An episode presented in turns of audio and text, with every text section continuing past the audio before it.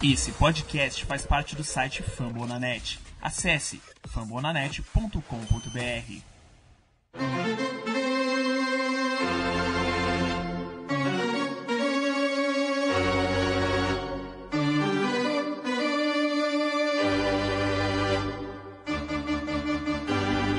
It's time for Dodger Baseball.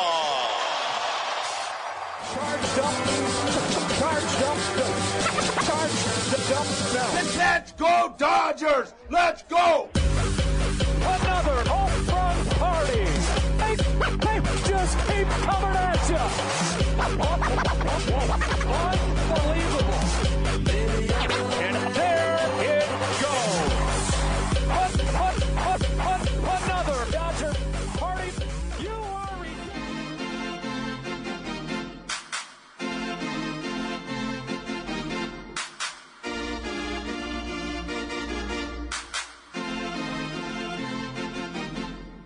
Winning the World Series in 2022. E aí, Dodgers Nation, tudo bem? Mais ou menos, né? Meia bomba, né? Podia tá melhor, né? Começando a partir de agora, o meu, o seu, o nosso Dodgers Cast Baseball. Que fase, amigos! Noite de domingão, 10 de abril. Eu, Thiago Cordeiro, junto com o Fernando Franco, estamos aqui para falar do seu Dodgers. É, subir nas montanhas nunca é fácil. Os caras podem estar na boa, podem estar na ruim, gostam de jogar contra a gente. Aquele beat, é, lei, chato na arquibancada. Hoje, domingão, um vento do cacete lá em Denver. E ó, se a gente não conseguir arrebater a bolinha nos primeiros dois jogos, ficou um pouquinho abaixo. Hoje, pegamos na pelota. Mas aí o fator Dino Ibel, meu amigo, que fase que tá esse lazarento. Bom, enfim, entre os problemas, até o Fred Freeman errou. Gente de Deus, vambora. Começou o Dodgers Cash. Vai ser mais curto, mas a gente prometeu que vinha. Então já vamos falar desses três jogos em Denver e dos próximos dois jogos contra o Minnesota Twins. Aí a gente volta com um episódio para você na quinta-feira falando da série de abertura contra o Reds em casa. Fernandão, podia estar melhor, hein, irmão? Fala, Tiagão, todo mundo que tá ouvindo a gente aqui no Dodgers Cast. Poderia estar bem melhor, né? Não era nunca o que a gente esperava se é, eu posso dizer de um sentimento que me tomou nessa série contra Colorado. Sentimento de frustração. Não era nada do que eu esperava. É, a gente falou aqui no último episódio 92 que um 2 a 1 seria de bom tamanho. É, o jogo de ontem, sábado, né? Estamos gravando isso aqui no domingo, pessoal. O jogo de ontem, sábado, dava para ter vencido. Foi uma série de, de situações ali. Né? Aquela bola do Freeman que não foi home run, mas também nem avançou base ninguém. Né? Um trabalho péssimo. Ah, tivemos uh, basquetebol, enfim, que resultou em corrida. Ah, o, o- Dodgers já é meio tradicional, o Dodgers em abril, embora sempre termine positivo o recorde na planilha, é, ele joga abaixo, né? E aí, num, num momento em que a gente teve um spring training mais curto, sentimos também um pouquinho disso. né? É isso que a gente vai falar hoje, certo? É, acho que o que ficou muito evidente é que tem muita coisa ainda a ser feita no time. É, não tem nada, nada nem perto do ideal. Estamos longe, bem longe. Bom, então vamos lá para vocês o episódio 93 do Dodgers Cast que começa agora. Primeiro bloco, vamos falar de Colorado Rocks. É, amigão, acredite se quiser, Julio Urias nesse momento, o homem que estava com 2.3 de Iarei está com Iarei de 13. Eu sei que é cedo, calma, mas o povo já está pegando no pé dele, hein? O jogo desse domingo foi um jogo assustador em muitos sentidos. Primeiro, que a partida começou com um sonoro 6 a 0 tá? Já no primeiro inning 3 a 0, no terceiro inning 6 a 0, e se não fosse um puta de um erro bizarro do, do, do Chris Bryant, eu acho que a tunda ia ser ainda maior. Né? A gente teve o, o Chris Bryant, que foi a grande contratação do ano do Colorado Rocks, deixando uma bola que seria fácil, mas ali perdida meio que no meio do vento, deixou cair no chão. E aí o Dodgers anotou quatro corridas, porque já tinha dois altos. Então o Gavin Lux saiu correndo lá da primeira base, desesperado, parecia que estava fugindo da polícia. Uh, foi um jogo que nada deu certo, o nosso bullpen também não conseguiu performar da maneira que a gente queria, mas uh, os erros defensivos custaram, né? O Fred Freeman, enfim, também acabou custando bastante. O, o Phillips, coitado, tomou um home run na bola seguinte. E aí não tem muito o que dizer, né? É, é, se o Chris Bryant deu pra gente três corridas, né, por conta do erro, nós demos também para Colorado cinco corridas, né? É, no, na primeira entrada, quando era para fazer a última eliminação, uma bola voadora para o campo esquerdo, o nosso querido Chris Taylor não conseguiu fazer a defesa. Três corridas para os caras. No finalzinho ali, é, o que você falou, né? Logo depois do erro do Fred Freeman, veio o home run em cima do, do Ivan Phillips. Foi, foi uma série bem desestimulante, é, a gente não viu nada de bom. O Julio Urias hoje, né, no último jogo da série, nesse domingo, dia 10, é, com uma queda acentuada na velocidade da fastball, que é onde ele né, baseia o, jogo dele muito forte. Ele, depois do jogo, perguntado né, sobre a queda da velocidade na fastball na média de 2 milhas por hora, ele disse que não sabe explicar por que, que aconteceu isso. Ele disse que estava se sentindo bem, que estava fazendo tudo que ele faz comumente, mas que ele não entende por que, que houve essa queda de duas milhas de média na velocidade da bola rápida dele. Então, o que a gente vê, Tiagão, é que as coisas não estão ainda ficando boas para a gente, tão, tão longe. A gente está vendo uh, o nosso top 5, né? Eu fiz aqui uma anotação, vou começar com os números. Nosso top 5 com 18 strikeouts na série, 13 rebatidas apenas, uma rebatida extra base, a única rebatida extra base do nosso top 5 de, do lineup foi do Mookie Betts. Foram 65 at-bats, uma média aí de para baixo de 20% de aproveitamento do nosso top 5. Só três corridas anotadas, só três corridas impulsionadas. E nós estamos falando de um top 5 que tem Betts, Fred Freeman, Trey Turner, Justin Turner e Max Muncy. Esses cinco se alternaram em posições diferentes nessas três primeiras partidas contra, contra Colorado, mas foram os nossos cinco primeiros rebatedores da lineup. Tivemos aí a surpresa de o primeiro home run da temporada dos Dodgers vir do bastão de ninguém mais, ninguém menos do que Austin Barnes. Talvez o nosso rebatedor mais, entre aspas, fraco e foi, o único, e foi o único home run até agora do final de semana inteiro em Denver, né? O único, o único home run dos Dodgers em, em Denver foi justamente esse do Austin Barnes. Muito triste, muito ruim ver o Fred Freeman ainda apagado. Justin Turner, apesar de ter uma partida boa hoje, também passando muito mal. Mookie Betts da mesma forma. Trey Turner com erros defensivos. É muito difícil, tá? Foi, foi uma série, assim, eu estou bastante decepcionado. Claro, primeiro, a primeira série são 159 jogos ainda pela frente. É, a gente falou de um 2 a 1 voltar para casa com 2 a 1 positivo, mas o que a gente viu foi, foi feio, foi feio. As séries foram muito, os jogos foram muito ruins. Dodgers saiu atrás em todos os jogos, todos os jogos nós saímos atrás. Sorte que no jogo 1 a gente conseguiu uma virada ali, quando a gente conseguiu acertar o Kai Freeland, a gente anotou cinco corridas e mantivemos aí até o final com o Craig Kimbrell fazendo seu primeiro save, mas também cedendo sua primeira corrida. E depois a gente perdeu o jogo 2, 3 a 2 ali na conta do chá. E o jogo de hoje, nesse domingo, foi uma saraivada que dá para ficar com vergonha. É, vamos amarrar um pouquinho então esses três jogos. Né? A nossa estreia aconteceu na sexta-feira, ainda à tarde. Uh, vitória do Walker Buehler, Walker Buehler que tomou duas corridas, mas completou cinco entradas, né, ficou com a, com a vitória. Uh, o Dodgers parecia que ia começar a ramelar, mas aí, como já disse o, o, o Fernandão, a gente foi para cima do Freeland. O Freeland que é um canhoto, né, e, e a gente mostrou ali principalmente uh, no final do, do, da nossa lineup com o Gavin Lux, que foi o grande jogador aí é, desse, dessa estreia, desse Opening Day. Foi vitória, 1 a 0 uh, Não quero dizer que essa vitória, do jeito que ela foi, deu uma iludida, porque obviamente que o, o, o, Dodgers não é porque perdeu dois jogos seguidos que deixou de ser favorito e nem porque o Rocks agora virou favorito. Mas uh, quando a gente virou rapidamente por 5 a 2 aí depois o 5 a 3 o Keg Grimble sofreu uma corridinha na save, parecia o Kellen Jensen, tá? Mudou nada, toma aquela corridinha, bota nego em base, você fala, ai meu Deus do céu, e aí vai lá e fecha o jogo. Agora, é, eu acho que o time subiu um pouco no salto, porque no sábado, o jogo foi 9 e 10 da noite, horário de Brasília, eu peguei grande parte do jogo, a gente perdeu o jogo tomando o home run do tal do Connor Joe. Acredite. Um cara chamado Connor Joe. Só faltou ser o Average Joe, tá?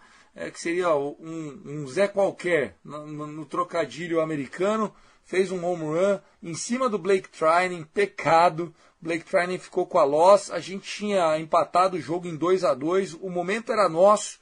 E aí, a hora que a gente foi meter o nosso bullpen A ali, a gente acabou sofrendo save pro, pro Bard, né? O Bard que é o closer dos caras, com um jogo que a gente tinha na mão, acabou deixando passar, né? O Trea Turner ainda foi um pouquinho bem, o topo da nossa lineup, ele tem sido o jogador junto com o Fred Freeman, então melhores até que o Mookie Betts e que o Max Muncy, que ainda não apareceram para jogar beisebol, mas derrota, né? Derrota que não foi para o Tony Gonsolin, que, que lutou bastante, e eu acho que o grande destaque desse segundo jogo foi o Tyler Anderson, que fez quatro entradas, se eu não estou enganado, Fernando. É, foi sim, Tiagão. É, tanto o primeiro jogo com o Biller, né, que teve uma segunda entrada complicada, mas depois ele acabou se acertando. Na segunda entrada ele fez 23 arremessos, depois ele conseguiu se achar no jogo, ficou com a vitória no primeiro.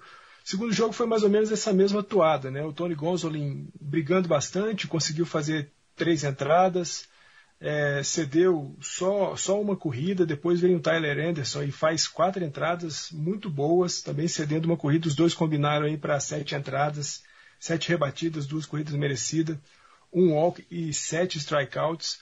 Fizeram um, um belo combo, né? O, Tony Gonzalo e, e, o Tyler Anderson fizeram um belo combo, deixaram o time o tempo inteiro no jogo. É, a verdade é que o jogo 2 faltou muito de ataque as oportunidades que a gente teve acabou não aproveitando. Mais uma vez, a gente volta com aqueles é, velhos problemas, né? Bases lotadas, a gente não consegue anotar corrida. Jogadores em posição de anotar corrida nesse jogo 2, a gente teve aproveitamento de 2 de 6 oportunidades. É, coisas que já aconteciam antes, que voltam a acontecer nessa série inteira, falando das bases lotadas, né, cenários de bases lotadas. Nós tivemos quatro é, oportunidades no jogo de hoje a gente conseguiu anotar três corridas com base lotada, mas por conta do erro do, do, do Chris Bryant. Não fosse isso, não teríamos anotado, teríamos anotado apenas uma corrida em quatro cenários de bases lotadas.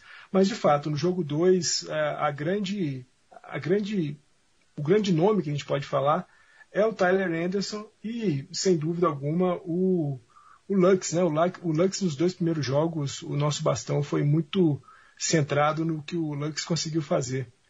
E ele nesse jogo, no primeiro jogo ele foi um de dois e no jogo segundo, no segundo jogo ele foi um de três com uma corrida anotada.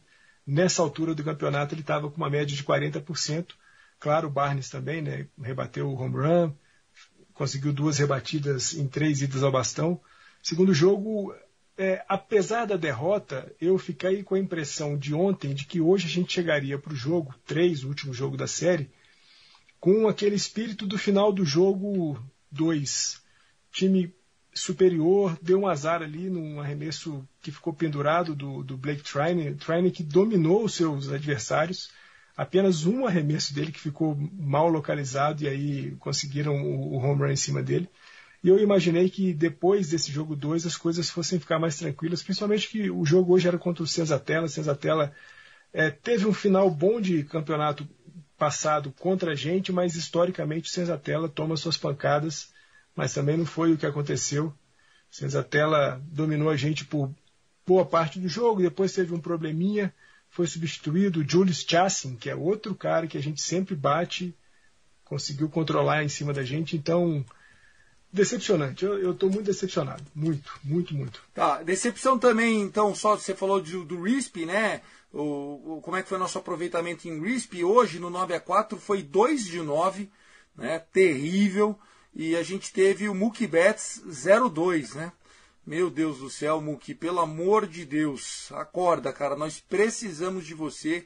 Nesse momento, o Mookie Betts tem um average de 21, né? 214 nenhum walk até agora no ano. Se você é o lead-off de uma lineup, você tem a obrigação de ter pelo menos um walk por jogo. Pelo menos. Tá? A gente não tem nenhum. E só hoje ele tomou 3K. 3K não foi do. Não tomaram 3K da rotação do Padres, do Logan Webb jogando em São Francisco, não. Foi do time do Colorado Rockies. Beleza? Jogador aí de 30 conto por ano não cabe com esse orçamento. Vamos pegar o avião agora, partiu Minnesota, passar um pouquinho de frio. Se tiver jogo, é lucro. Tá tendo frente fria lá no norte dos Estados Unidos. Dois jogos em Minneapolis. A gente vai enfrentar a equipe do Twins. O Twins que vem é, de uma série nesse final de semana. Se eu não me engano, o Twins está 1-2, né? Ganharam um jogo e perderam dois. É isso mesmo, produção? Deixa eu confirmar aqui. Eles estavam fazendo a série contra é isso mesmo, o Minnesota Twins está 1-2. Eles venceram o jogo do sábado contra o Seattle Mariners e agora fica essa expectativa de quem vai enfrentar a gente, né? Porque é, do caso do, do, Minnesota Twins é um jogo da estreia deles jogando em casa. É, eles vão enfrentar. Na verdade, não, Twins estava fazendo a série em casa, tem mais uma, tá aí, olha só, meu amigo vai jogar a gente o Andrew Heaney na terça-feira contra o Chris Archer. Chris Archer que já foi do Pirates e tal, um cara meio rodadão. E nós vamos ter The Goat, Clayton Kershaw, jogando contra o Chris Paddock. Aquele Paddock que era o do Padres, 2 e 10 da tarde, quarta-feira, 13 de abril. Vou ter que meter um alvará aqui, viu, Fernandão? É, Tiagão, são dois jogos é, lá no Target Field. Um jogo marcado para as 8h40 da noite, o jogo de terça-feira, o jogo 1 da série. E o jogo 2 marcado para as 2h10 da tarde, da quarta-feira. Só que hoje, durante a transmissão de Colorado e Dodgers, a, a Kirsten Watson disse que há uma previsão de chuva para esses dois jogos e que é possível, bem provável, que atrasos ocorram, podendo haver até o cancelamento das partidas por conta de, de mau tempo e tudo mais. A verdade é que tanto Dodgers quanto uh, Minnesota chegam para essa série negativos, né? 1-2 é, para Minnesota, 1-2 também para nós, os Dodgers. É, o Twins ainda pode empatar porque joga nessa segunda-feira contra o Seattle, o quarto jogo da série. Verdade, eles tiveram um, um, um jogo adiado por conta de chuva. Isso. Também, exatamente. É, então ainda podem chegar é, pelo menos rachado ou ainda pior do que a gente, né? Com um 3 nas costas voltando para casa. Ah, esse duelo Heaney e Chris Archer é, é um duelo que a gente pode prever algumas boas corridas, porque os dois arremessadores têm problemas, né? O Rini a gente já tem visto desde o tempo de Angels e o Chris Archer, desde que saiu do Pittsburgh Pirates, nunca mais conseguiu ser aquele Chris Archer que desempenhava muito bem lá no time de Pittsburgh. E aí, na quarta-feira, é a estreia do Clayton Kershaw, né? A gente inicialmente pensava que viríamos com 1, 2 e 3, Buehler, Urias e Kershaw para essa série contra o Colorado Rockies mas o Dave Roberts resolveu fazer uma mudança aí no alinhamento da nossa rotação e empurrou o Clayton Kershaw lá para a posição 5 para poder fazer o segundo jogo contra o Minnesota Twins. É, a esperança é voltar pelo menos com 1 a 1 e ver o que a gente faz depois contra o Cincinnati Reds no nosso, nosso home opener a partir da próxima quinta-feira, Tiagão. Exatamente, né? A gente vai falar de home opener no outro episódio, mas aqui só para a gente deixar é, registrado, então os jogos são 8h40 da noite na terça e 2h10 da tarde na quarta, mas o tempo está muito ruim mesmo em Minneapolis. O Target Field é um campo novo, um estádio recente, e os caras conseguiram a façanha de não cobri-lo.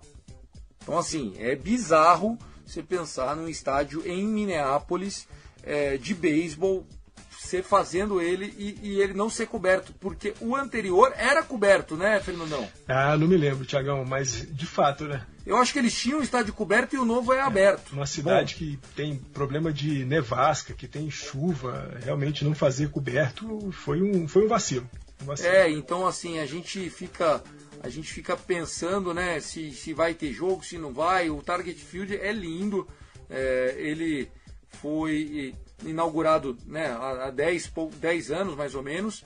Antes dele, né, o, o campo, se eu não me engano, era fechado, mas assim, deveria ser coberto esse aqui também, o Target Field, que é um estádio para capacidade de 40 mil pessoas e você nunca vê mais que 15 lá, porque o time também não ajuda. Vamos ver como é que é a nossa torcida jogando por lá. Uh, fazer as nossas rapidinhas, pode ser, Fernandão? Vamos nessa, vamos lá. Então vamos embora. O que chamou a atenção esse final de semana, uh, e a gente até comentou sobre isso no nosso grupo do WhatsApp, Fernandão, foi a situação do David Vassé com o Gavin Lux, né? O Gavin Lux na estreia do ano deu um slide meio cambaleando lá, dando uma capotada, rolou piadinha do David Vassé, que é o repórter da Spectrum, parece que o menino não gostou, aí vieram falar que ele já também não está muito bem visto no vestiário, Quer comentar alguma coisa disso, Fernandão? É estranho, né? Porque é o que você falou, né, Tiagão? O cara sempre teve é, acesso aos jogadores dos Dodgers. Ele tem um programa de rádio onde ele recebe vários dos jogadores do time né, atual dos Dodgers. E do passado também, né? É, e do passado também. Então, assim, é um cara que tem um ótimo relacionamento com toda a organização, com todo o elenco e gente do passado e que está jogando agora estranho, né? Talvez um, uma piadota ali meio mal colocada, uma comparação com aquele slide do, do Trey Turner que foi maravilhoso, né? Foi deslizando macio, passando pelo home plate. O do Gavin Lux de fato não foi dos mais bonitos, mas acho que é uma coisa só mesmo é, do momento. Daqui a pouco tudo se ajeita, porque o cara tem muita moral lá e não vai ser uma piadota que vai estragar o status do Vaceno, que ele é muito grande e traz muita informação pra gente aqui do Brasil também. Quem deu um susto em nós foi o Will Smith. No sábado o nome dele estava na, na, na line-up, depois corrigiram, botaram o Austin Barnes. O Will Smith não começou o jogo e também não entrou durante o jogo para pinch hit, enfim. E aí o pessoal tava com medo, mas hoje tudo certo com o nosso Fresh Prince, certo, irmão? Não, foi tudo certo, né? O, o que mais assustou no sábado, Tiagão, foi o fato de que assim que ele foi cortado da, da lista do lineup, é, os, os sites de fantasy colocaram um day-to-day -day na frente do nome dele, né? Um DTD. Que é aquele jogador que não tá nem para ir pro. É dúvida, né? É pro IL, mas que você não sabe se o cara vai evoluir para uma contusão mais grave ou se amanhã ele vai estar de volta Ainda bem que hoje, domingo, quando a gente está gravando, o jogo 3 foi com o Will Smith ali atrás do, do, do Vou fazer uma rapidinha aqui, Tiagão. É, o nosso Corey Bellinger começou 0 de 8, né? Os dois primeiros jogos, jogo 1, 0 de 4, jogo 2, 0 de 4. Quando a gente esperava que o Corey Bellinger fosse ser já aquele Corey Bellinger de 2021. No último jogo, ainda bem, jogo 3, ele apareceu bem, trabalhando bem as contagens fechou o jogo de hoje, jogo 3 da série contra o Colorado, com 2 de 3, com uma corrida anotada. Tomara que, se na nossa parte alta do lineup as coisas não foram muito bem, lá embaixo as coisas foram melhores, também não maravilhosas, mas foram melhores. Mas bom ver que o Corey Bellinger encontrou a bolinha, tomara que ele siga assim daqui para frente. Certíssimo, Fernandão. Vamos lá, a gente vai para dois jogos em Minnesota que o Andrew Heaney eh, realmente pague a aposta que o Andrew Friedman fez nele. É, vai ver que é por ser xará, vai ver porque ainda tem talento naquele braço que um dia foi um high prospect do Anaheim Angels e que o Clayton Kershaw continue o bom momento que ele veio da Spring Training. Lembrando que a gente vai voltar com um podcast para vocês para falar da nossa Opening Series contra o Cincinnati Reds na quinta-feira. É isso, Tiagão. Deixa um abraço para você, um abraço para todo mundo que ouve o Dodgers Cast. Sempre Let's Go Dodgers. É isso, gente. Um abraço para todo mundo. Quem for da Dolly Dodgers, um abraço. Para quem é da nossa lista do WhatsApp, outro abraço. Um abraço para o Joelson, para o Diogo, para o André Vieira um abraço para toda a turma que sempre comenta. O Natan também tá com a gente. Um abraço para o nosso Super Gui Deluca, tá correndo pra caramba. Em breve volta para gravar com a gente. Para mim, para Joy. Uh, quem mais? Daniel Rebelo. Tem mais gente que, que tá aí nas nossas listas. O Kevin, Kevin O'Dodger, siga o cara nosso Super Rafa, o monstro das figurinhas. Tiagão, é, e Tiagão. naquela conta das corridas do, do Dino Ibel, já estreamos o placar. Uma eu tenho certeza, hoje a segunda Eu também acho que o Dino Ibel falhou naquela bola do Corey Bellinger. É, muita gente achava que poderia ter deixado ele correr, mas pelo replay eu acho que ele chamou certo a, a parada. Você falou aí, Tiagão, do Kevão, do nosso Kevin Ododia. A mulher dele tá em trabalho de parto agora. Nesse Então, momento? Exatamente, nesse momento. coisa mandou uma linda! Mensagem. Quero desejar pro Kevin, pra esposa dele, pra Olivia que tá vindo, toda saúde e felicidade. Olivia Kershaw Marley, é isso? Isso, é Olivia, Olivia Kershaw Smith Turner. Marley. Esse ser o nome dela. É Marley. Então, um beijão pra eles, beijão pra família inteira que seja uma jornada de muita saúde e felicidade. É isso, princesa, venha pra esse mundo, a gente tá precisando de muito amor, com certeza você vem pra colaborar com a gente. Eu tô brincando do Marley, mas não é brincadeira não, tá? O nome de batismo do Kevin é Marley. Marley é o segundo nome dele, o pai fã do Bob Marley botou Marley no nome do moleque. Tá aí, Kevin o Dodger, o papai fresco da semana. A gente vai ficando por aqui. Um forte abraço até o meio de semana com 94. I love LA. Go Dodgers!